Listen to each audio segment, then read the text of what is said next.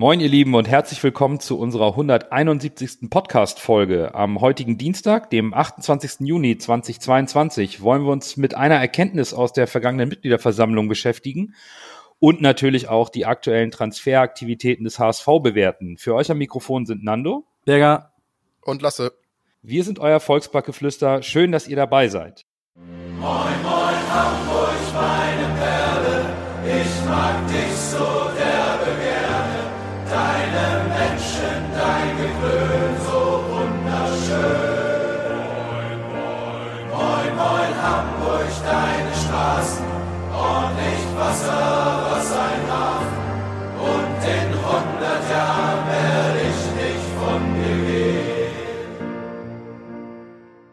Aufmerksame HörerInnen haben sicherlich mitbekommen, dass ich in Vertretung für unseren Podcast ein kleines QA bei HSV 1887 TV auf Instagram gemacht habe.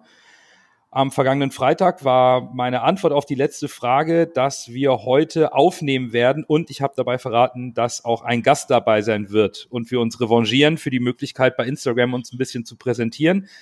Daher begrüßen wir heute ganz herzlich Jonas von HSV 1887 TV. Moin Jonas. Moin ihr Lieben.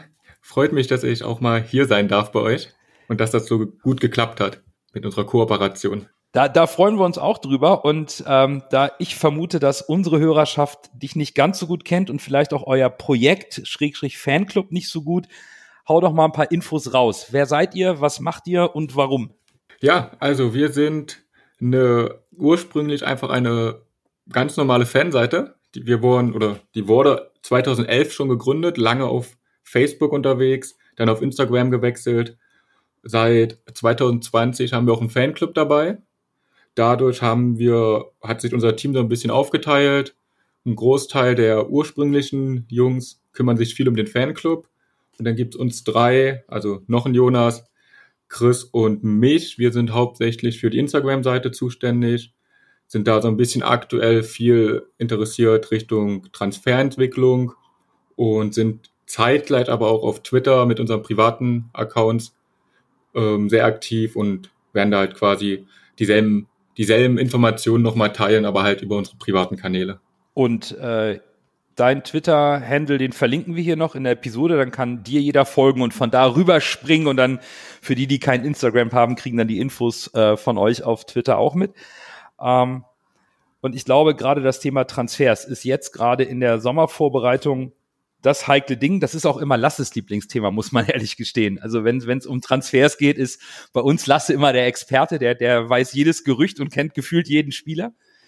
Aber wir wollen anfangen mit einem kurzen Rückblick auf die Mitgliederversammlung von letzter Woche. Das Thema EM 2024 im Volkspark ist positiv geklärt worden. Das legen wir mal ad acta und auch die Finanzen lassen wir mal außen vor. Das ist alles bekannt und Thomas Wüstefeld hat einen tollen Eindruck hinterlassen, wie er den HSV weiter gesunden will.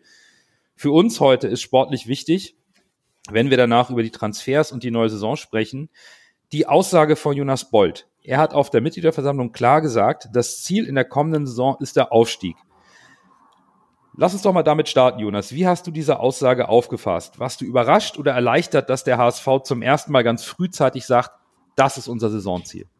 Ähm, hättest du mich von dem vierten Jahr ungefähr beim Kiel-Spiel gefragt, wäre ich sehr überrascht gewesen nach der Entwicklung der vergangenen oder der letzten Spieltage vor allem und auch der ersten Transfers muss man sagen, Erleichterung beziehungsweise er spricht das aus, was eigentlich offensichtlich ist. Allein wenn wir einfach mal schauen, es wurde vor einem Jahr von Entwicklung gesprochen. Wir haben jetzt Platz drei erreicht. Letzte Saison. Entwicklung heißt, wir wollen uns verbessern. Also auch tabellarisch bleibt dann eigentlich nur noch der Aufstieg übrig und auch die Transfers auch die Höhe der Transfersummen, die jetzt schon ausgegeben wurden oder auch die noch im Gespräch sind, lassen darauf blicken, dass doch der Aufstieg schon das klare Ziel sein muss. Lasse, gehst du da mit? Der Aufstieg muss das klare Ziel sein? Ja, alles andere ist wäre Augenwischerei. In den letzten Jahren konnte man auch sagen, neuer Trainer, es ist der HSV, da haben natürlich alle gesagt, es muss der Aufstieg sein. Es wird dann, wir haben das ja diskutiert in unserem Podcast, dass es uns gestört hat, dass keine klare Linie vorgegeben wurde. Wir haben ja immer ja. gesagt, der HSV fährt irgendwie mit 180 auf die, auf, äh, auf die Autobahnabfahrt zu und denkt, oh ja, fahre ich jetzt weiter auf der Autobahn oder biege ich ab? Und das war immer so ein bisschen so ein Wabonspiel. Am Ende kracht man eventuell in die Rabatten, wenn man nicht äh, rechtzeitig den richtigen Weg einschlägt und das Tempo dementsprechend anpasst. ja, wir haben ja öfter im Podcast gesagt, dass, dass wir uns das wünschen würden, dass der HSV mal eine klare Aussage macht. Diese Aussage ist jetzt da und diese Aussage ist, ja, was soll man anderes auch sagen? Jetzt bist du, wie gesagt, Dritter geworden, äh, den Kader eigentlich in meinen Augen, da kommen wir ja noch zu, sogar eher verbessert. Von daher äh, kannst du nicht irgendwas anderes als Aufstieg ausgeben. Das würde dich auch unglaubwürdig machen.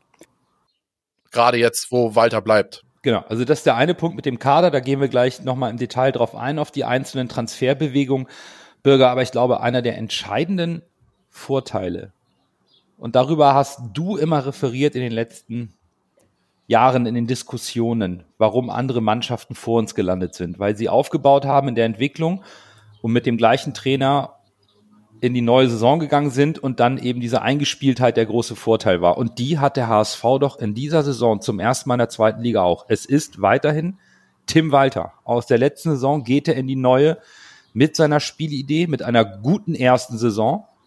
Dann kann man eigentlich auch nicht anderes sagen als der nächste Entwicklungsschritt ist einfach dann Platz zwei oder eins.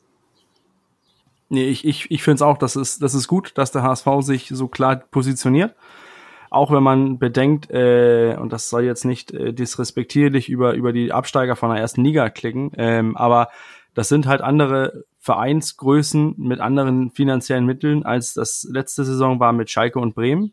Ähm, diese Saison wird's wird's viel enger. Ich, ich zähle mit uns oben äh, Düsseldorf und äh, Nürnberg und Hannover mit dazu. Ähm, aber dass der HSV dieses Jahr den Anspruch haben muss, aufzusteigen, ist, für, ist aus meiner Sicht auch, äh, auch klar.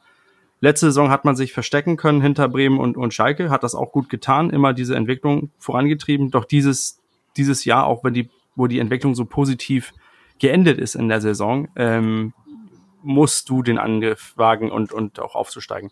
Das, das erhöht natürlich den Druck auf Tim Walter, auf die Mannschaft, auf Jonas Bold.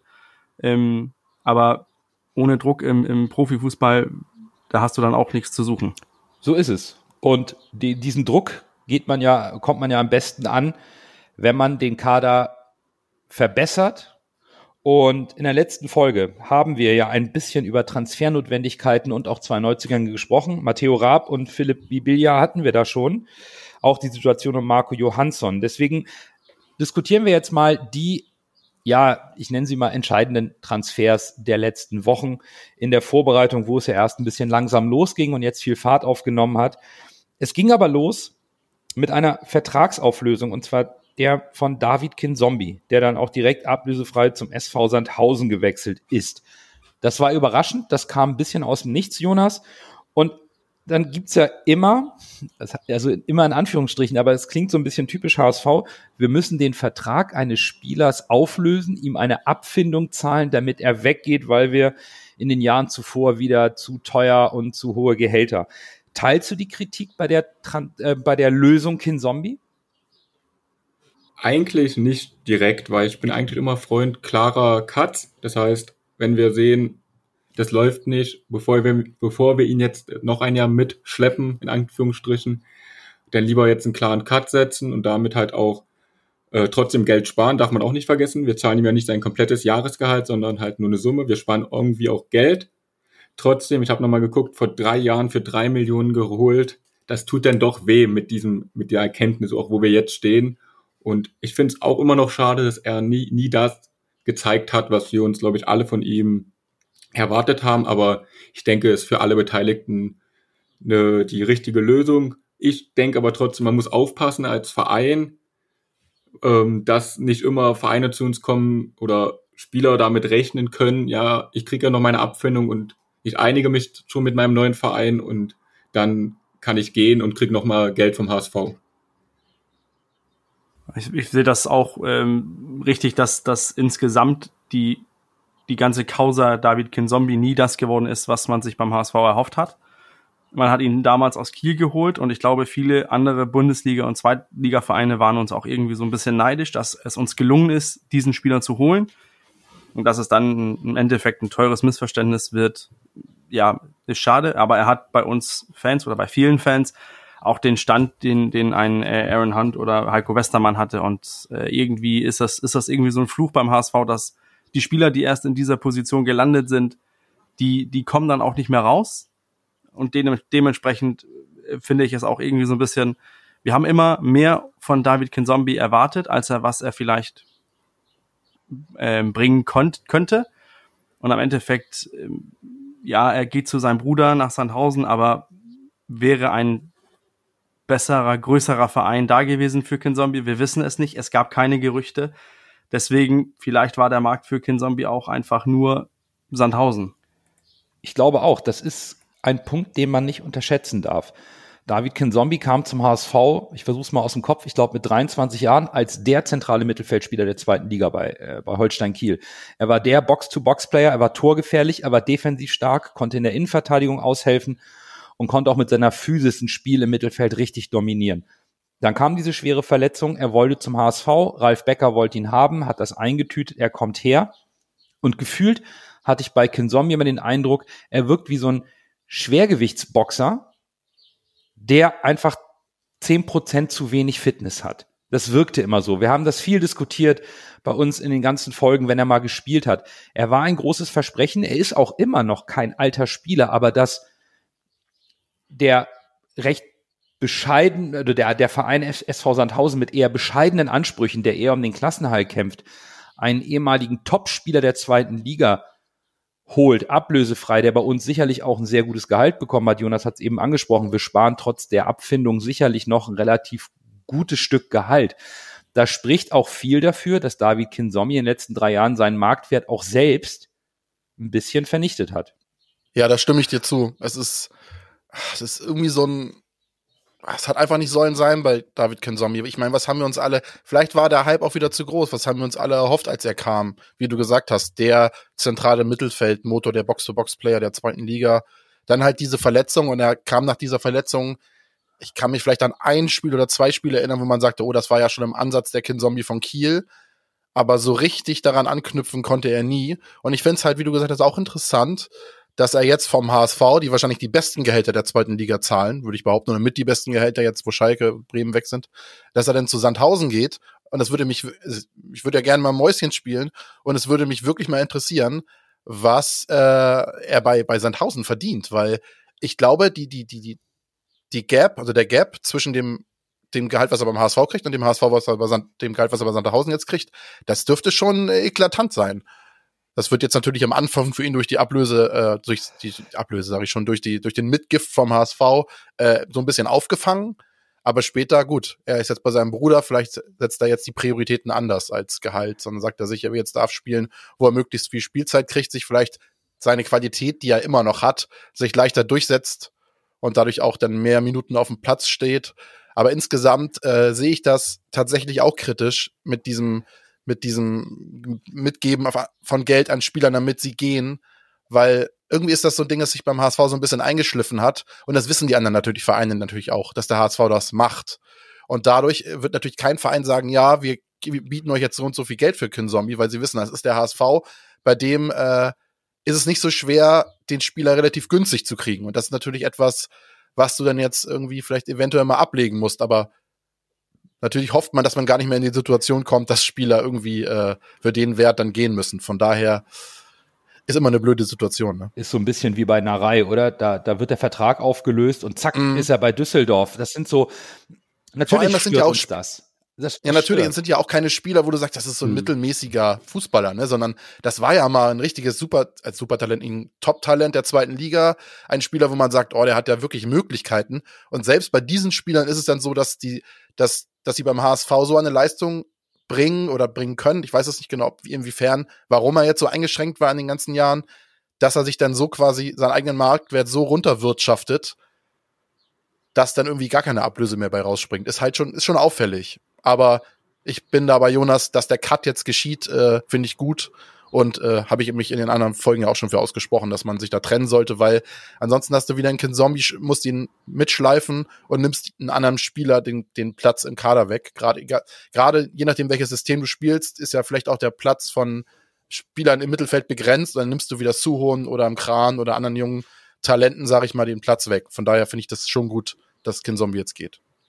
Ja, absolut. Und ich denke halt auch, wenn man jetzt sich den aktuellen Kader anguckt, alle Spieler, die jetzt da sind, haben eigentlich kein negatives Image in keiner Hinsicht. Also ich glaube, wir haben jetzt nur noch Spieler im Kader, die auf jeden Fall letzte Saison gezeigt haben. Vielleicht nicht durchgängig, aber, aber ähm, auch teilweise oder in vielen Spielen, dass sie das System weiter verstehen und auch bei den Fans halt einen entsprechenden Stand haben. Und ich glaube auch einfach bei einem Verein wie dem HSV spielen die Fans auch eine große Rolle, beziehungsweise die Sichtweise der Fans, weil ich, das sind alle Spieler Mitte 20, die gucken auch auf Social Media und wenn die jedes Wochenende lesen, egal was sie machen, mhm. ja, der Kinzombie hat schon wieder ein schlechtes Spiel gemacht, dann lässt es die auch nicht kalt. Da können sie auch sagen, was sie wollen. Das bekommen sie mit und das beschäftigt sie. Definitiv, das haben wir ja schon mal am Rande auch in der Diskussion mit Philipp mal erfahren. Und ich finde die Überleitung von Jonas gleich, Lasse hat noch eine Wortmeldung, aber die passt ganz gut für den nächsten Spieler, über den wir sprechen wollen. Aber Lasse nochmal. Jetzt, wo Jonas gesagt hat, fällt es mir nochmal auf. Es ist ja so, er wird oft kritisiert, aber er wird auch kritisiert, obwohl er, er ist ja nicht, er ist ja nicht abgrundtief schlecht, nee. sondern er ist einfach durchschnittlich bis unterdurchschnittlich und wird dann, wie ihr es vorhin schon gesagt habt, dafür natürlich auch weil halt sein Potenzial so groß ist, so ein bisschen wie bei Kittel. Er wird dann natürlich dann dafür äh, besonders äh, kritisiert, weil man halt denkt, oh, was könnte das für ein Spieler werden? Und dann ruft er das halt nicht ab, sondern spielt normal bis, bis etwas unterdurchschnittlich und wird, kriegt dann natürlich noch deutlich mehr Kritik ab als andere Spieler, wo man sagt, ja, das ist das, was er leisten kann. Ne? Ja, dann lass uns doch direkt über Sonny Kittel sprechen, denn das ist die nächste personale Entscheidung, die für Diskussionen sorgte. Sonny wollte weg, der Wechsel in die USA zerschlug sich. Sonny bleibt beim HSV, ist mit dem Trainingslager, vielleicht sogar eine Vertragsverlängerung, weil auch er hat nur noch ein Jahr Vertrag. Und ich glaube schon, dass wir jetzt hier eher kontrovers über Sonny Kittel und seinem Verbleib beim HSV diskutieren werden. Und wie immer, Jonas, als Gast dein Take mal zum Verbleib Sonny Kittel. Zwiegespalten ist, glaube ich, das richtige Wort, beziehungsweise es ist, im ersten Moment habe ich mich politische Antwort. Das ist, das ist Nein, einfach so die geärgert. Überschrift über seiner Karriere bei uns, oder? Das ist wirklich. Ja. Im ersten Moment, ich habe mich, ich konnte mich sehr gut mit dem Gedanken anfreunden, dass er nochmal in die USA wechselt und dort nochmal schön spielt und ich hätte ihn, ich würde ihn nicht gern bei einem anderen Zweitligisten sehen wollen oder bei einem Erstligisten. Das würde mir irgendwie dann doch das Herz brechen. Aber ich hatte mich mit dem Gedanken, wie gesagt, angefreundet, auch mit dem, auch mit dem Hintergedanken, wir haben nicht mehr diesen einen Spieler, auf den alle gucken und der, der das Spiel entscheiden muss im Sinne. Aber wenn wir schauen, 25 Scorer, glaube ich, letzte Saison, die kannst du mit dieser 1 Million, eine Million, die wir bekommen hätten, auch nicht ersetzen. Also rein mit mhm. dem Blick auf die Zahlen, alles richtig gemacht. Oder bin ich froh drüber, dass er da bleibt? Ich denke, bei Sonny Kittel ist es ähnlich wie bei David Kinzombie.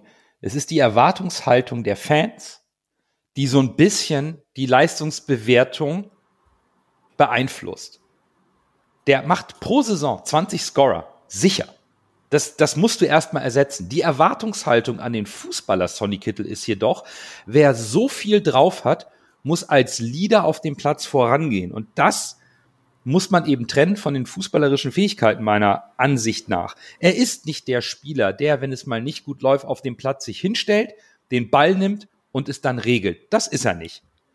Aber das muss er nicht sein, solange er seine offensiven Qualitäten in der Saison recht konstant einbringt. Und das hat er die letzten drei Jahre beim HSV nachweislich getan. Und auch Robert Glatzel hat gesagt, Sonny ist ein super Spieler und dass er bei uns bleibt, ist auch ein super Zeichen. Also ich spreche mich da eher positiv aus, weil das auch die Tiefe und die Qualität im Kader erhöht. Da gehe ich bei äh, mit dir mit Nando. Ich finde auch, wenn man wenn man sieht, wie vielseitig ein Sonny Kittel sich bei uns eingesetzt hat, äh, links außen, zentral, dann auf der 10, dann auf die 8, ähm, das ist schon ein variabler Spieler, der immer gut ist für 20 Scorer im, im Jahr und seien das nächste Saison auch nur 15, weil er äh, vielleicht nicht diese deutende Rolle ähm, hat. Ich glaube, wenn du in der 70. Minute, wir spielen 1-1, sagen wir gegen Kräuter Fürth. Da steht 1-1. Wen willst du reinwechseln? Willst du dann Sonny Kittel reinwechseln oder ein, äh, jetzt nicht, dass es äh, gegen äh, Rohr oder Ali Du gehen soll, aber willst du lieber Sonny Kittel reinwechseln oder Ali Du oder äh, Rohr zuletzt? Ich glaube, 80, 90 Prozent der HSV-Fans, die nehmen dann Sonny Kittel, weil die erwarten können, bei ihm kommt vielleicht noch irgendwas.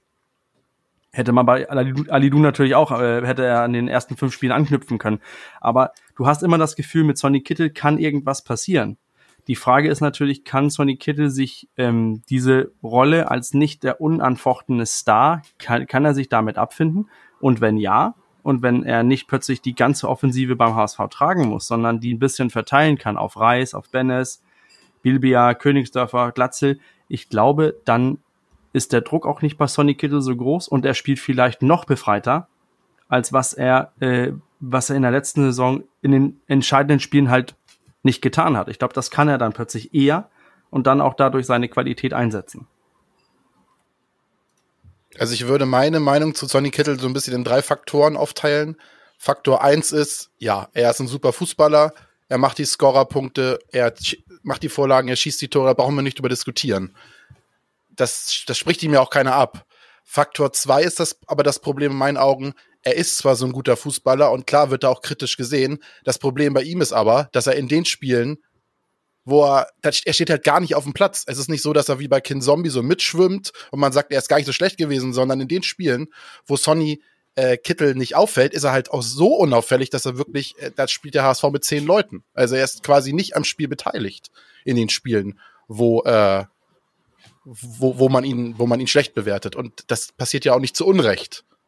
Und dann ist für mich die Frage, gibt er sich mit dieser Rolle, also das ist jetzt, gibt er sich mit dieser Rolle zufrieden, äh, jetzt nur irgendwie nur noch reinzukommen oder mal nicht zu spielen, das bin ich mir halt nicht so sicher, weil es gab ja diese Gerüchte, dass er auch gesagt, er fühlt sich nicht genug wertgeschätzt und alles, er hat letztes Jahr Wertschätzung erfahren von Tim Walter. Er hat immer den, Entschuldigung, dass ich so deut, also auf Deutsch sage, den Arsch gepudert und sich vor ihn gestellt und wirklich den Druck auch versucht von ihm zu nehmen, was natürlich schwer ist, das muss ich zugeben.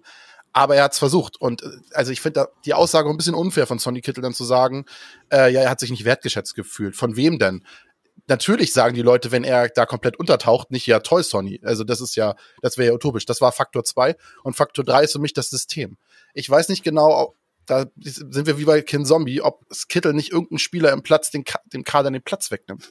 Weil für mich ist er einfach kein Außenspieler. Er kann das, er kann nach innen ziehen, er ist technisch gut, aber für mich ist er eher auf der 10 zu sehen. Das heißt, wenn Walter sein 4-1-2-1-2 äh, spielt, dann kann ich mir Sonny Kittel auf der 10 gut vorstellen.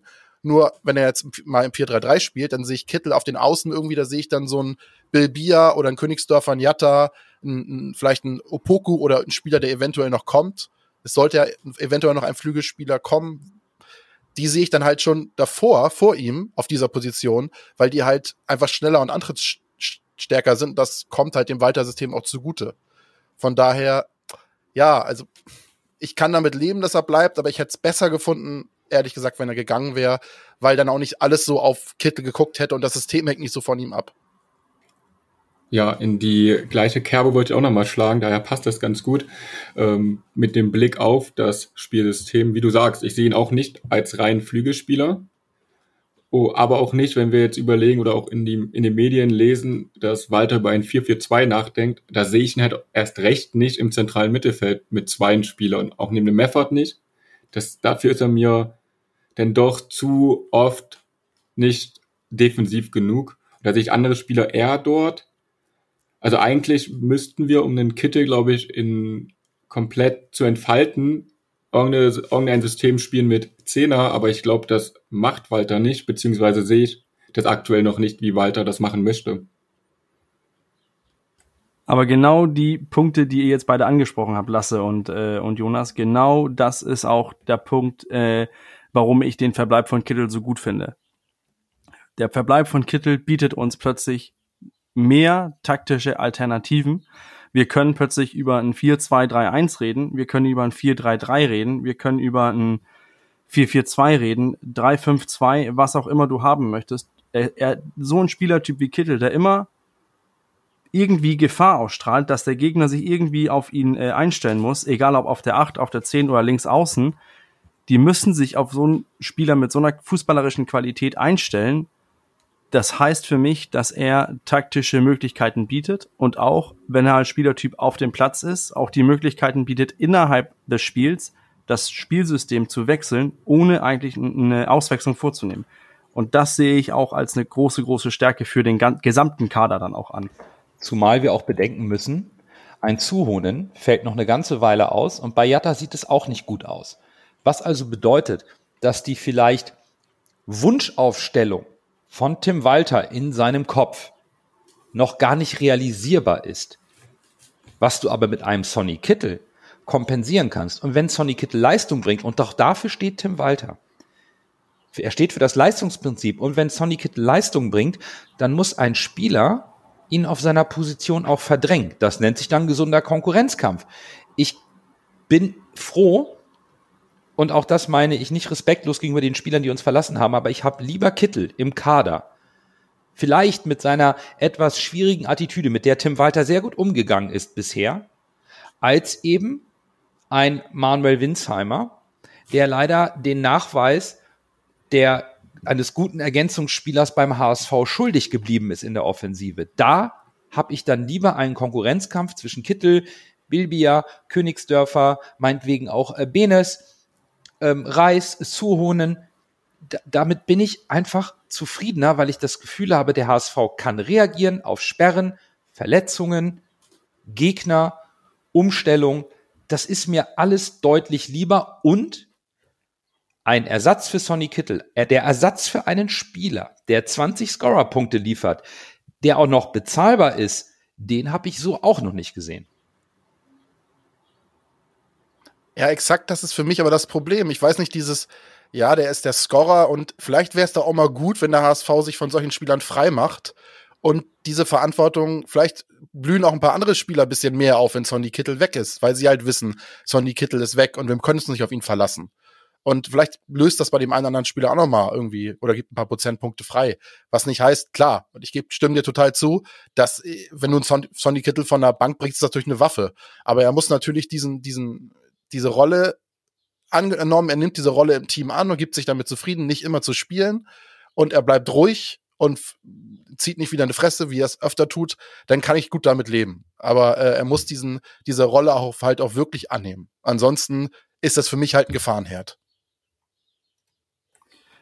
Aber Lasse, wenn, wenn das Ziel vom Verein herausgegeben wird, dass das Ziel der Aufstieg ist, dann kannst du dich aus meiner Sicht, wenn du die Möglichkeit hast, einen Sonny Kittel zu halten, dann kannst du dich nicht darauf verlassen, dass wir einen Sonny Kittel ähm, aus dem Verein schicken und dann hoffen wir, dass irgendjemand diese Scorer einfach eindeckt, wenn das Ziel ist, aufzusteigen. Dann brauchen wir halt jemand, der, den wir wissen, okay, der bringt mindestens 15, 20 Scorer pro Saison. Und das tut ein Sonny Kittel halt. Deswegen für mich ein, ein sehr wichtiger Teil, dass wir vorne mitkämpfen werden. Ja, wenn Sonny Kittel gegangen wäre, hätte ich mir halt gewünscht, dass man einen Spieler holt. Klar, wie gesagt, einen zweiten Sonny Kittel kriegst du nicht, aber du kriegst auf jeden Fall, wenn du genug Geld in die Hand nimmst, was wir eventuell nicht haben, das Geld, dann äh, hängt jetzt wohl auch am Wagnummern-Transfer, dann hättest du einen Spieler holen können, du sparst ja auch Sonny Kittels Gehalt und kriegst die eine Million Ablöse, was ja auch nicht wenig gewesen wäre aus der MLS für ihn, äh, hättest da eventuell einen annähernd so guten Spieler holen können. Klar, dass du keinen Sonny Kittel 2.0 so aus dem Hut zaubern kannst, da gebe ich dir absolut recht. Der HSV hat ja nichtsdestotrotz, und das passt ganz gut zur Personalie Sonny Kittel, einen Spieler für die Zentrale verpflichtet mehr oder weniger gleichzeitig. Kittel bleibt und der Neuzugang ist da. Ich weiß nicht mal genau, was zuerst gemeldet wurde, aber im Grunde war es mehr oder weniger zeitgleich. Laszlo Benes von Borussia Mönchengladbach, 24 Jahre, zentrales Mittelfeld, Vertrag bis 2026. Jonas, jetzt wissen wir ja, HSV 1887 TV beschäftigt sich ungemein mit Neuzugängen, recherchiert, ist auch immer ganz gut informiert. Sag uns doch mal zuerst was zum Spieler Laszlo Benes und ähm, passt er überhaupt zum HSV und ist er das Geld wert, der jetzt ja vielleicht bei Gladbach auch wirklich Schwierigkeiten hatte, sich festzuspielen? Äh, klar, gerne. Also wir haben sowohl mit vielen aus Gladbach oder aus dem Umfeld von Gladbach geschrieben, als auch selbst uns mal die Statistiken angeschaut gehabt. Und was immer wieder ähm, herausstach, war sein vertikales Passspiel, seine progressiven Pässe. Er ist sehr, er ist immer bereit, diesen risikoreichen Pass zu spielen hat einen enorm starken linken Fuß und ist auch in, bei Standards enorm stark. Also es wirkt so ein bisschen wie so ein kleiner Kit, geplanter Kittel-Nachfolger. Vielleicht war es auch erst so geplant, vielleicht eh als Ergänzung. Aber wo er noch Schwächen haben soll, ist halt klar die Defensivarbeit und auch die Luftduelle. Gerade die Defensiven, er ist ja nicht bereit oder war er nicht immer bereit, 100 äh, Prozent in die Zweikämpfe zu gehen. Außerdem soll er laut den Gladbacher Fans ein sehr sensibler Spieler sein. Das heißt, sobald er merkt, der Trainer steht nicht hundertprozentig auf ihn, wird er unsicher. Sobald ihm in der Offensive Sachen nicht gelingen, verliert er an Selbstbewusstsein. Aber trotzdem glaube ich, dass er einfach mit seinen Qualitäten, die er ohne Zweifel hat, gerade gegen, gegen Mannschaften, wo es eng ist, wo wir die letzten Jahre nur sehr langsames Passspiel durch die Viererkette über den Sechser gesehen haben. Er ist, glaube ich, der Spieler, der es immer versucht, vertikal zu spielen, Tempo reinzubringen. Und daher glaube ich, da er auch den Trainer kennt, vielleicht auch nochmal ein Faktor, weswegen er zu uns kam, sollen ja auch andere Vereine interessiert gewesen sein. Da, daher glaube ich, es könnte ein richtig, richtig guter Transfer sein. Jetzt hast du ihn schon so beschrieben, dass man meinen könnte, okay, es ist ein junger Sonny Kittel. Zumindest von der, von der, von der Persönlichkeit her, so wie es aus Gladbach äh, ein bisschen auch beschrieben wird. Ich, ich kenne ihn nicht so gut. Ich habe nur eine Sorge weniger. Und zwar, um nochmal den Bogen zu Sonny Kittel zu schlagen. Dadurch, dass Sonny Kittel da ist, sind die Erwartungen an Benes nicht gleich so hoch, dass er Sonny Kittel eins zu eins auch auf dem Papier ersetzen muss, was die Scorer angeht. Weil wir kennen das beim HSV. Ein Spieler, der gekauft wird, insbesondere aus der ersten Liga, auch für eine gewisse Ablössumme, die auch über eine Million Euro liegt. Wir haben das Thema letztes Jahr bei Glatze gehabt, der Terodde ersetzen sollte. Ich ziehe einfach mal den Vergleich, muss Benes direkt Kittel ersetzen. Und es klappt nicht, weil er Anlaufschwierigkeiten mit einem sehr komplexen System bei Tim Walter, wo unsere Spieler aus der letzten Saison gesagt haben, sie haben eigentlich fast die ganze Saison über am System gelernt dann ist das Schild schnell, äh, Fehleinkauf sehr schnell hochgehalten und das kann auch kritisch werden. Daher, ich sehe es sehr positiv, dass Kittel bleibt und genauso positiv, dass mit Benes ein Nachfolger da ist, der in den Konkurrenzkampf mit ihm tritt. Das, davon können beide profitieren. Und natürlich hat Tim Walter jetzt die Aufgabe, genau diese Konkurrenzkämpfe, diese Zweikämpfe auf den Positionen zu moderieren. Aber da habe ich sehr großes Vertrauen in den Trainer. Aber ich freue mich, dass wir eben auch eben Kin Zombie ist weg, Kittel bleibt, aber mit Benis kommt nochmal ein Stück Qualität dazu. Das muss ich positiv bewerten. Ich muss tatsächlich sagen, ich war ganz früher, oder ganz früher, so alt ist er ja auch noch nicht, war ich großer Fan von ihm oder ich habe er war ja immer dieses unangelöste Versprechen, ne? Eigentlich habe ich ihn bei jedem Kicker Manager und sonst was immer gekauft, auch in jeder Liste, wo stand auf welche jungen Spieler muss man aufpassen, stand er eigentlich immer unter den Top 5. Und da war immer, aber irgendwie hat es bei Gladbach dann nicht mehr funktioniert. Gut, die, die haben dann auch Spieler wie äh, Zakaria im Mittelfeld, an dem ist da halt auch kein Vorbeikommen, weil der halt nochmal eine Klasse oben drüber ist. Ne? Aber äh, Laszlo Benes, äh, wenn das so stimmt, was ich auch tatsächlich und was ihr eben gehört habt und was ihr auch erzählt habt, dann ist das eigentlich, könnte es genau das fehlende Puzzleteil sein, wegen diesen vertikalen Pässen und halt Mut, Mut, den Pass nach vorne zu spielen. Das sagt ja Tim Walter auch immer. Äh, man muss sich was trauen, Fehler dürfen gemacht werden, man muss nur daraus lernen. Und das passt ja eigentlich alles dazu.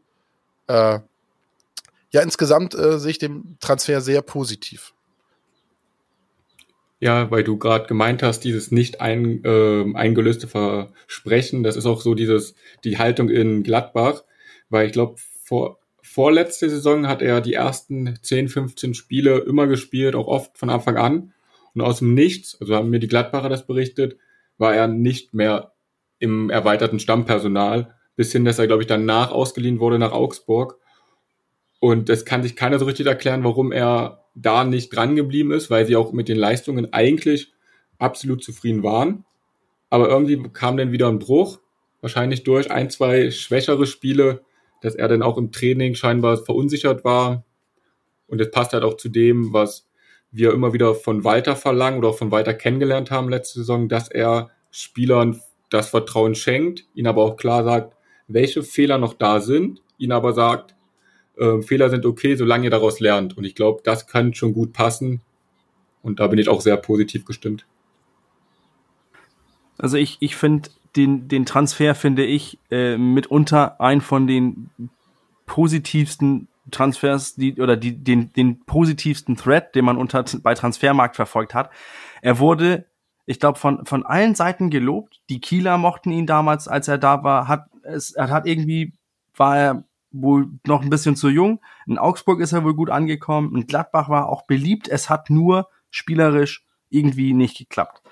Das ist natürlich irgendwie so ein halbes Risiko, das anzunehmen und zu sagen, wir versuchen, wir verlösen ihn jetzt in, in Hamburg. Aber ähm, ich, ich glaube, ich habe irgendwie auch das Gefühl, dass man, dass so ein Spieler in diesem System mit Tim Walter, und ich glaube, Tim Walter ist auch dieser, dieser so, so Menschenfänger, Klopp Light irgendwie, dass er auch so einen Spieler aufbauen kann und diesen dann auch ähm, also äh, zum, zum, zum Entfalten des Talentes plötzlich äh, zu beitragen möchte. Und ich glaube, äh, wenn das gelingt, haben wir hier einen sehr, sehr guten Transfer getätigt mit einem Spieler, der äh, noch Entwicklungspotenzial hat, Weiterverkaufspotenzial, ohne dass man hier denkt, oh, wir holen hier jetzt ein, ein ganz, ganz junges Talent, der hat schon was versucht, der ist auf dem Weg, erwachsen zu werden mit 24 Jahren. Also ich finde, diesen Transfer muss man, muss man auch gut sehen beim HSV. Das passt irgendwie.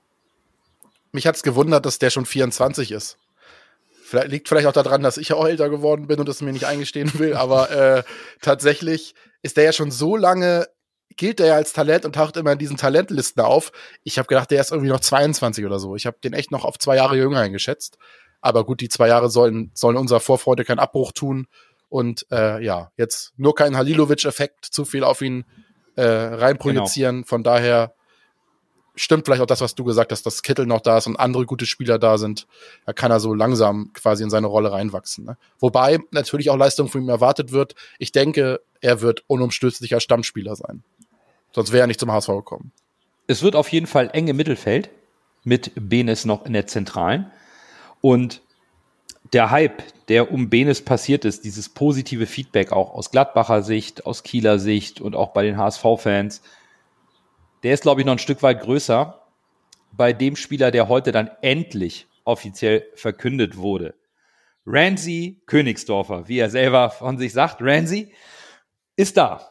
Der U21-Nationalspieler Deutschlands kommt. Der Angreifer von Dynamo Dresden, auch eine stolze Ablösesumme, über eine Million Euro wird vermutet und soll die Variabilität und das Tempo im Angriffsspiel bringen. Vielleicht eben die von uns eben schon diskutierte Diskussion, äh, Option auf einen Systemwechsel eröffnen.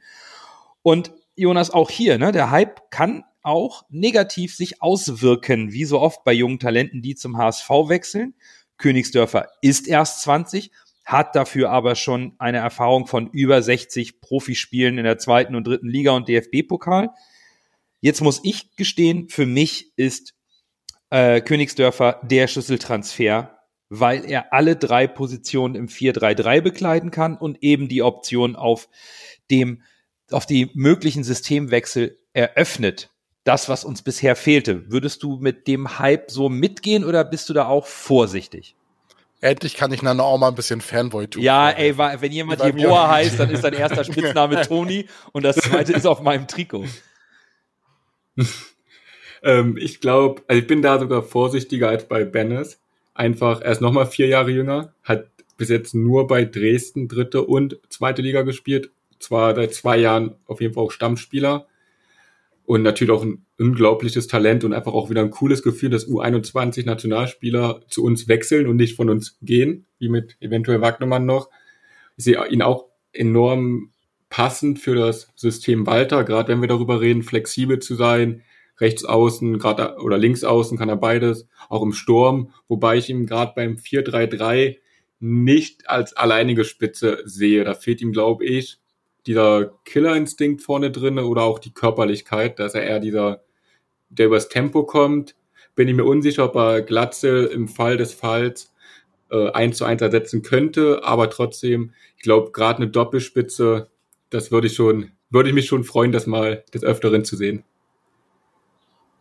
Oh ja, ich glaube, eine Doppelspitze, Königsdörfer und, und, und Glatze, das, das schiebt giftig an. Ich glaube, äh, das könnte gut werden, tatsächlich. Ich, äh, das ist ja auch wieder so ein Spieler, der auch wieder so, wieder so ein Fußballmanager-Spieler, ne? Der ist ja sehr Fußballmanager-Spielern und so Leute, die sich mit jungen äh, Spielern be beschäftigen, dem, dem war der schon ein Begriff. Und ich habe mir den tatsächlich, ich habe ihn ja, glaube ich, ich habe sogar im Podcast habe ich auch schon gesagt, dass ich mir den auf jeden Fall beim HSV wünschen würde. Ist für mich definitiv auch der Königstransfer.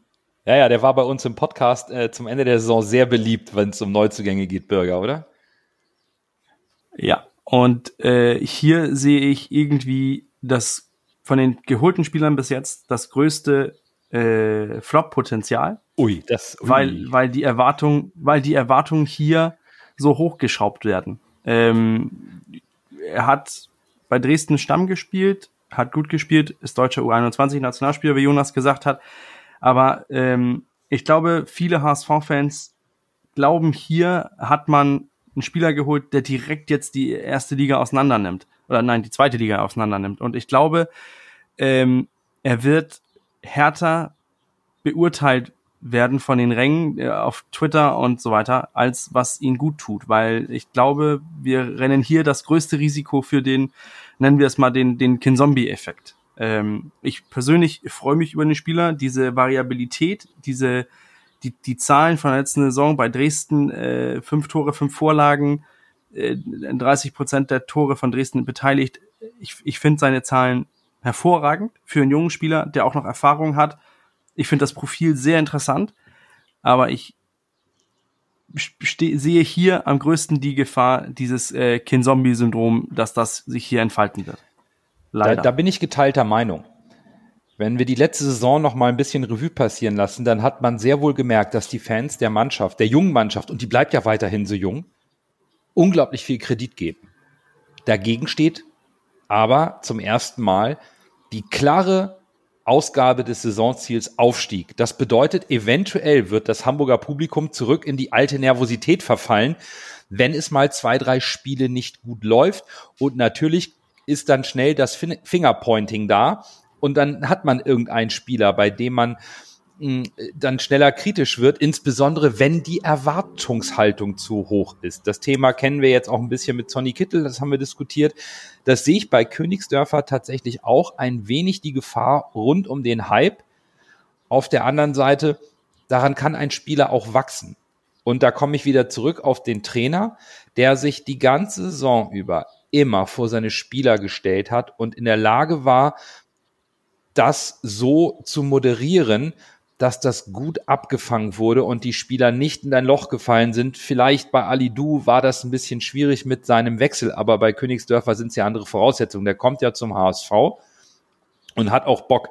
Und ich finde den, zumindest auf den Bildern und auf den Szenen, die ich jetzt von ihm noch im Kopf habe, ist er körperlich gar nicht so schwach. Das ist schon ein kräftiger, sehr gut durchtrainierter Athlet. Also natürlich, der ist keine 1,90 wie Glatzel und ist nicht derjenige, der als Mittelstürmer die Bälle festmacht, sondern der will den Ball in Lauf bekommen, der will mit Körper und Tempo rein in den Strafraum. Ist ein anderer Spielertyp, aber trotzdem glaube ich schon, das könnte vorne ein Schlüssel sein, um auch ein bisschen die Aufmerksamkeit von Robert Glatzel wegzunehmen, da wir in der letzten Saison außer Robert Glatzel eben zu wenig Torgefahr was eben halt auch Bakary Yattas große Schwäche ist. Diese Torgefahr, die war nicht da. Yatta bringt viele Vorlagen, reißt viele Lücken, ist im Strafraum aber, was die Torgefährlichkeit angeht, eher ineffizient. Da erwarte ich von Königsdörfer eben, dass er in der Lage ist, was Torgefahr angeht, ein bisschen die Aufmerksamkeit von Glatzel wegzuziehen, sodass wir vorne etwas mehr Platz bekommen, um eben dann unsere Qualitäten im Angriff besser auszuspielen. Was mir jetzt bei Königsdorfer noch positiv aufgefallen ist, ich habe auch mal so ein äh, Dynamo Dresden produziertes Video gesehen über ihn und er scheint auch ganz aufgeweckt im Kopf zu sein. Das gefällt mir aber gut bei Fußballern, wenn die auch äh, sich gut äh, ausdrücken können und man merkt, dass nicht nur Fußballspielen ihre Stärke ist. Äh, das, das fällt mir immer gut und tatsächlich kommt mir das bei ihm so vor, als wenn das auch ein aufgeweckter Typ ist und äh, wird, wird seiner Karriere wahrscheinlich nicht äh, hinderlich im Wege stehen, wenn wenn der Fokus vielleicht auf Fußball ist, aber vielleicht auch noch andere Sachen wichtig für ihn sind. Und äh, ich bin gespannt, auch genauso in dem Zug kannst du ja Bill Bia nennen, äh, diese Spieler, die letztes Jahr bei Dresden und bei, bei Bill Bia bei äh, Ingolstadt so gute Statistiken hatten. Ich bin gespannt, ob, wie sie diese Statistiken jetzt in der Form beim HSV bestätigen können, weil wenn sie selbst in so, an Anführungszeichen, schlechten Mannschaften äh, so rausgestochen sind, bin ich gespannt, ob sie das beim HSV bestätigen können. Ja, absolut. Ich bin auch dahingehend positiv gestimmt, beziehungsweise vertraue einfach den Kompetenzen unserer Vereinsführung. Ich meine, wir haben jetzt knapp eins bis 1,3 Millionen, irgendwo dazwischen wird die Wahrheit liegen, für einen Zweitliga-Abstiegsspieler bezahlt. Wenn wir da mal schauen, vor zwei Jahren haben wir im Sommer insgesamt 600.000 ausgegeben für neue Spieler. Das ist also eine, schon für einen Zweitligisten, der im fünften Jahr zweite Liga ist, viel Geld. Ja. Gerade wenn man die letzten beiden Saisons mit Corona sieht, mit fehlenden Einnahmen. Und wenn man dann sagt, man investiert eine Million in einen Spieler, der aus der zweiten Liga abgestiegen ist, muss da schon ein Grundvertrauen da sein. Und so schätze ich auch unsere Scouting-Abteilung ab, äh, ein, dass da genügend Kompetenz ist, um das einzuschätzen, weil ich würde lügen, wenn ich sage, ich habe mehr als die beiden HSV-Spiele äh, von Dresden gesehen, um ihn da besser einschätzen zu können. Aber äh, als Spitzname Rancy, das geht nicht, oder? Wer Jeboa heißt, kriegt den Spitznamen Toni, da sind wir uns doch einig. Also, Sowieso. nein. Also, Entweder Rancy mit Ä oder Toni. Oder Toni. Was anderes kann ich nicht akzeptieren. aber ich denke, in Summe ist das ein Transfer, der uns allen gefällt. Vor allen Dingen eben auch, weil, und das muss man beim HSV auch immer wieder ein bisschen bedenken, der Wiederverkaufswert. Ein 20-jähriger U21-Nationalspieler, der jetzt hier für vier Jahre unterschreibt, wenn der sich beim HSV prima entwickelt, ist das einfach ein zukünftiger Transfererlös, der dem HSV wieder mehr Geld bringt. Und auch das muss man immer bei der Kaderplanung beim HSV berücksichtigen. Wir können das meiste Geld damit generieren, wenn wir diese jungen Spieler entwickeln, günstig einkaufen. Günstig ist immer relativ, aber heutzutage ist auch eine Ablösung von einer Million nicht unbedingt das größte Geld, wenn man sich die Schraube im Fußball anguckt, was die Kohle angeht. Ja, also das, das sehe ich schon. Also da, da ist der, da ist der, der finanzielle, äh, das finanzielle Invest bei einem Vuskovic, was was das Geld angeht für einen Innenverteidiger, da ist das Risiko deutlich größer und der hat bereits einen Riesensprung gemacht. Also ich sehe das alles sehr positiv. Natürlich am Ende entscheidet Königsdörfer selbst über seine Leistung, über seine Einstellung und natürlich auch insgesamt als Mannschaft, wenn man sich gut präsentiert darüber, ob das was wird oder nicht. Aber ich will natürlich den Hype auch ein bisschen bremsen, damit wir nicht irgendwann enttäuscht sind, dass äh, Königsdörfer nicht gleich 20 Scorer-Punkte geliefert hat. Aber einen Sprung in der Leistung, äh, Lasse, wie du es gesagt hast, was man da erwarten kann, das, das denke ich schon, dass das möglich ist und das auch eine faire Erwartungshaltung ist.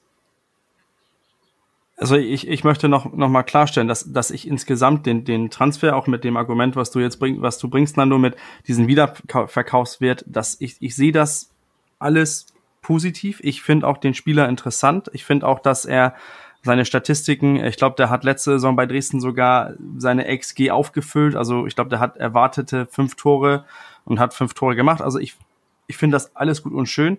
Nur befürchte ich halt, dass man dieses junge Talent, U21 Nationalspieler, und dann ist dieses Kribbeln bei den HSV-Fans, dass man den Jungen sofort erwartet, dass man irgendwie diese Erwartungshaltung hat, dass man sagt, jetzt muss er einschlagen, der muss mindestens 10, 15 Tore machen. Das, und ich finde, da, man, man sollte die Erwartungshaltung halten mit, mit ihm auch von dem, was er kommt, dass er halt innerhalb der zweiten Liga wechselt. Er wechselt nicht zum Champions League Verein oder so, kommt auch nicht vom Champions League Verein. Also dass man auch diese Euphorie so ein bisschen bremst und sagt, der Junge braucht noch Zeit. Und da sind wir wieder zurück bei, bei den insgesamten Eindruck vom, vom Transferfenster bis jetzt. Unser Kader bringt offensiv sehr viele Möglichkeiten, weil wir immer noch mit Glatzel, mit Jatta, mit Kittel die präferierte drei Offensivspieler der letzten mhm. Saison haben. Dann haben wir mit jetzt mit Königsdörfer, äh, Bilbia und ähm, und und und Benes haben wir dann drei andere Spieler geholt, die auch offensiv Akzente setzen können, Akzente setzen müssen, aber die Stammelf von der, von der letzten Saison ist immer noch da und jetzt wird der Konkurrenzkampf angeheizt und plötzlich haben wir Spieler, die vielleicht auch was von der Bank bringen können. Mhm. Das ist ein Unterschied im Gegensatz zur letzten Saison. Ja, ich glaube auch, wir merken gerade, dass auch die Probleme erkannt wurden vom Vorstand, ja. dass wir halt in den entscheidenden Phasen nicht neue Impulse von außen bringen konnten, wie erwünscht, oder wie ein Aufstiegs Aufstiegskandidat es machen muss, meiner Meinung nach. Und mhm. da frage ich mich, vielleicht auch mal eine Frage in die Runde, würdet ihr mit einem guten Gefühl in die Saison gehen, wenn wir jetzt keinen weiteren klaren Neuner holen, sondern sagen, wenn Glatze mal nicht kann, dann ist Königsdörfer unser Mann? Ich glaube, die Frage können wir prima nutzen, um über die anstehenden Transfergerüchte zu sprechen, weil da passt sie sehr gut rein. Wir haben alle Neuzugänge durch. Und jetzt gibt es genau das Thema, was passiert noch beim HSV? Das ist in der Sommerpause die Beschäftigung von uns allen. Lasse ist da immer ganz weit vorne, aber Jonas, ihr mit eurer Truppe auch. Von daher, bevor wir auf die Möglichkeit eines Glatzel-Ersatzes gehen, wie ist euer Informationsstand zu den Namen Sahiti, Dompe, Samsted oder eben vielleicht Mr. X? Wie sieht's da aus? Hängt alles an Wagnoman oder kann man noch mit was rechnen? Also laut unseren Informationen ist das Thema Sahiti immer noch heiß und sowohl der HSV möchte ihn noch, als auch der Spieler möchte nach unserem Kenntnisstand unbedingt zum HSV, hat Bock auf den Verein, Bock auf die Stadt. Aktuell hört man halt aus Kroatien immer wieder, ja, anderthalb Millionen sind nicht realistisch, da wird viel mehr Geld äh, nötig werden. Da ging es jetzt teilweise bis zu viereinhalb, fünf Millionen, was unserer Meinung nach absolut unrealistisch ist. Also laut unserem Kenntnisstand sind die Vereine noch im Gespräch und es würde, wenn der Wechsel stattfindet, noch um die vielleicht anderthalb Millionen sich einpendeln. Und dass der Verein auf jeden Fall noch auf den Flügeln weiterhin nachrüsten möchte, ist auch, ist, also davon gehen wir aus. Da gibt es auch den Spieler Dompe, wenn er so ausgesprochen wird, der unserer, unserer Meinung nach ist nicht akut heiß. Also wir sehen ihn nicht mal als Variante 2, sondern Variante 3 oder noch später. Also wir glauben, dass wenn Sahiti nicht realisierbar wäre, dass noch ein anderer Name auftauchen wird. Wer das ist, wissen wir leider auch noch nicht. Ähm, wir gehen einfach davon aus, weil Dompe war, glaube ich, vor knapp zwei Wochen in Hamburg, laut unserem Kenntnisstand, hat sich das Vereinsgelände angeguckt, hat mit ähm, den Personen gesprochen und seitdem hört man nichts mehr. Also wir denken, wenn es wirklich ein heißes Thema äh, aktuell wäre, würde da schon mehr Fahrt aufgenommen werden. Bei Samstead hören wir oder wissen wir, dass ihn Bodo Klimt nur sehr ungern abgeben möchte oder nur wahrscheinlich nicht abgeben wird. Er hat Vertrag bis zum Winter, hat jetzt Champions League Qualifikation. Der Spieler möchte die auch gerne spielen. Wenn er als Rechtsverteidiger kommen sollte, dann frühestens Ende August, eher dann zum Winter. Ob das dem HSV reicht, keine Ahnung. Aber das hängt natürlich dann auch eher vom Verkauf von Wagnermann ab, ob der kommt. Ich glaube, der Spieler ist eh bei euch letztes, letzte Folge auch gefallen. Also auch gutes Scouting von euch. Und ansonsten hört man immer wieder, dass auch ein angeblich noch Mittelstürmer kommen soll als Glatzel-Backup. Ja, das Thema Mittelstürmer können wir, glaube ich, direkt aufnehmen, weil da gab es ja aktuell kaum Gerüchte. Ich persönlich bin mit Robin Meissner, mit der Möglichkeit, dass Bilvia als Stürmer spielen kann und Königsdörfer, eigentlich ganz zufrieden. Klar, wir hatten im Podcast gesagt, die einfachste Lösung wäre eine weitere Laie von Mikkel Kaufmann. Der kennt den Verein, der wäre als Backup da.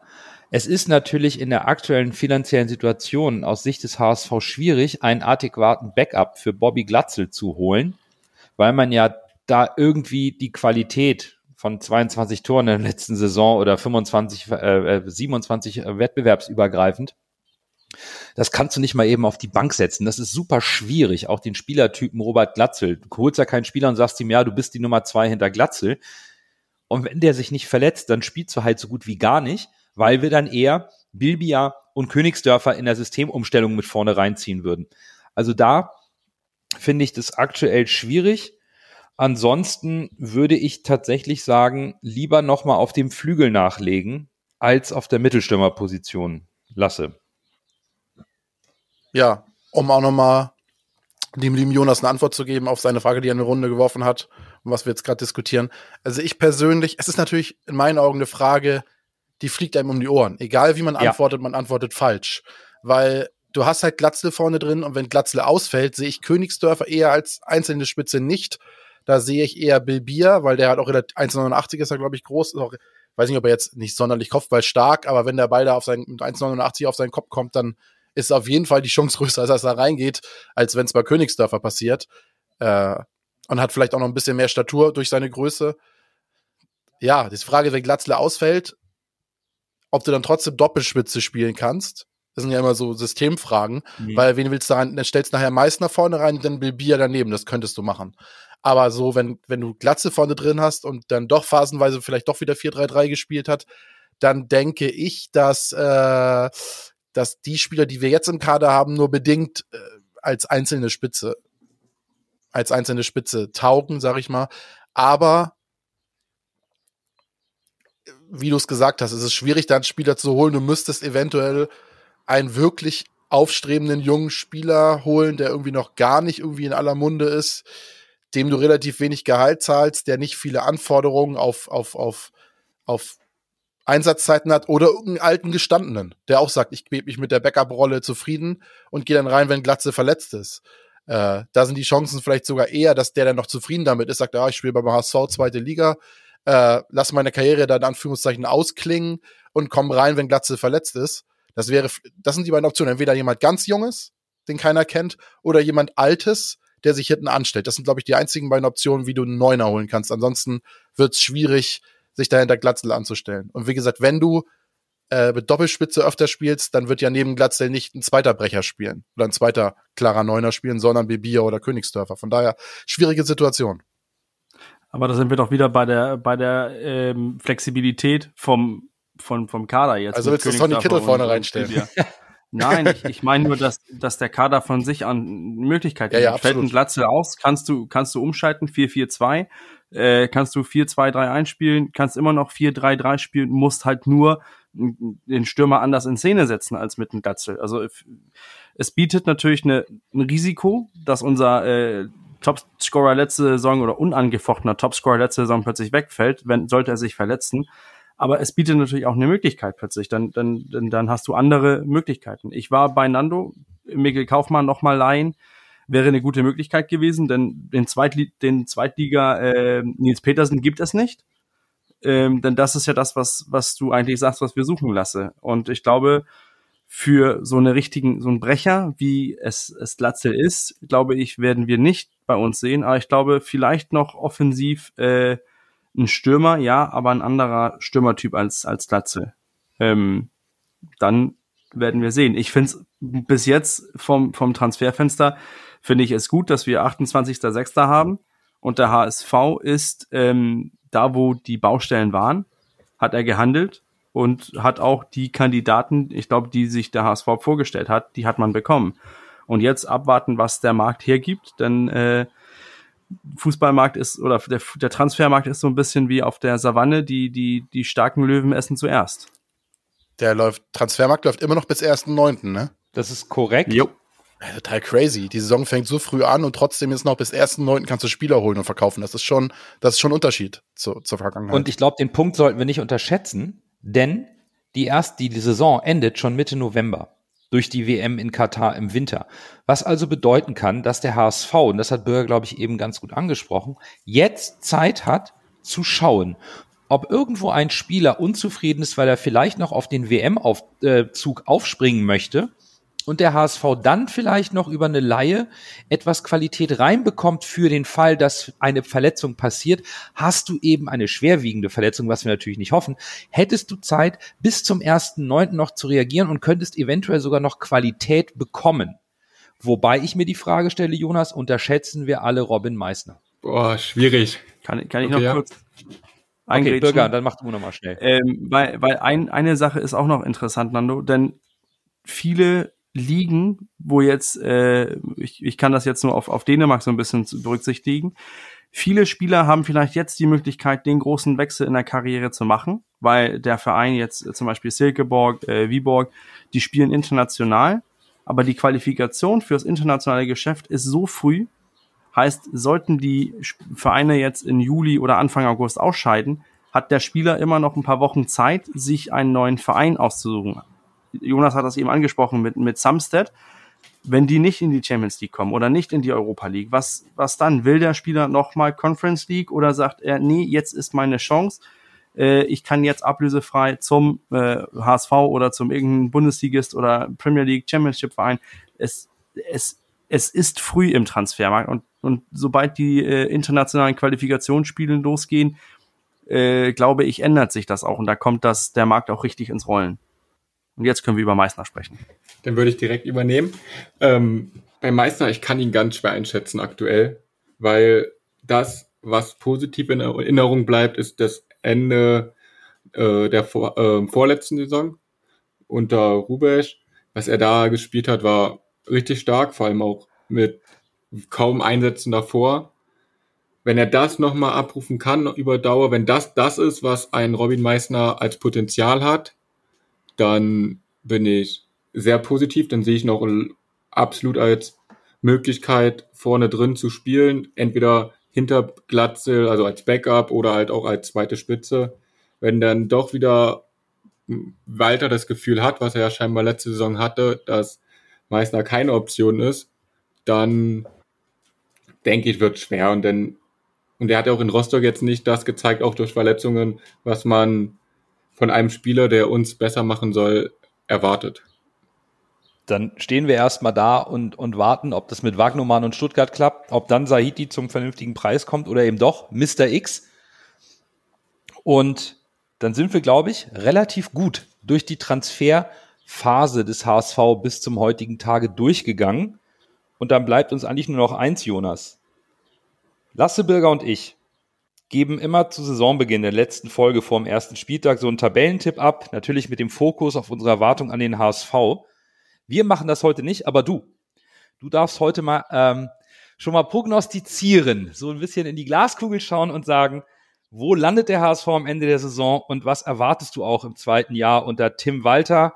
Und siehst du den HSV gerüstet für den Aufstieg? Hau mal so ein bisschen deine Takes für die neue Saison, deine Prognosen raus. Okay, also ich sag, wir steigen direkt auf. Ich glaube sogar als Erster, ich habe ein gutes Gefühl, bin sehr optimistisch, glaube aber auch, dass der Start wieder ein bisschen schwer werden könnte, gerade mit noch ein paar Verletzungen, mit vielen oder mit einigen neuen Spielern, vielleicht auch direkt nach Startelf. Glaube aber, ab dem fünften, sechsten Spieltag haben sie sich gefangen, Ruhe ist im Verein und dann geht der Weg für uns in die erste Liga. Das ist doch eigentlich ein wunderbares Schlusswort von, von Jonas. Und das soll es dann auch für diese Folge gewesen sein. Die Sommerpause neigt sich dem Ende. In 19 Tagen ist das erste Spiel unseres HSV in der neuen Saison. Ob es für Bakariata, Anzi Suhonen und Elijah Kran reicht, das ist fraglich. Wir hatten das vorhin angesprochen, die sind nicht im Trainingslager, die machen noch Reha-Maßnahmen. Wir sind gespannt. Saiti, Mr. X, Wagnoman. Daher bleibt uns noch zu sagen, Jonas, vielen Dank für deinen Besuch und für deine Expertise. Das hat uns großen Spaß gemacht. Ich bedanke mich. Mir hat es auch unglaublich viel Spaß gemacht. Und man bleibt hoffentlich auch in Kontakt. Das werden wir auf jeden Fall tun. Im Laufe der Saison werden sich Möglichkeiten ergeben, wo wir uns nochmal gemeinsam austauschen werden. Das, äh, glaube ich, hat Potenzial, das zu wiederholen. Und das Volksparkgeflüster geht jetzt nochmal eine kleine Pause. Wir melden uns vor dem ersten Spieltag wieder, wie gewohnt, mit Analysen, Tabellentipp, Man of the Match und was alles noch ansteht für die neue Saison. Was bereits läuft, ist das Kicktipp-Spiel, bei dem ihr euch anmelden könnt für die neue Saison unter kicktipp.de slash Volksparkgeflüster, Geflüster mit UE. Und wie auch in den letzten beiden Saisons könnt ihr da eine Teilnahme in unserem Podcast ertippen, wenn ihr Herbstmeister werdet oder und die Tippmeisterschaft holt. In diesem Sinne, euch vielen Dank fürs Zuhören. Bleibt gesund. Bis in zwei Wochen und nur der HSV.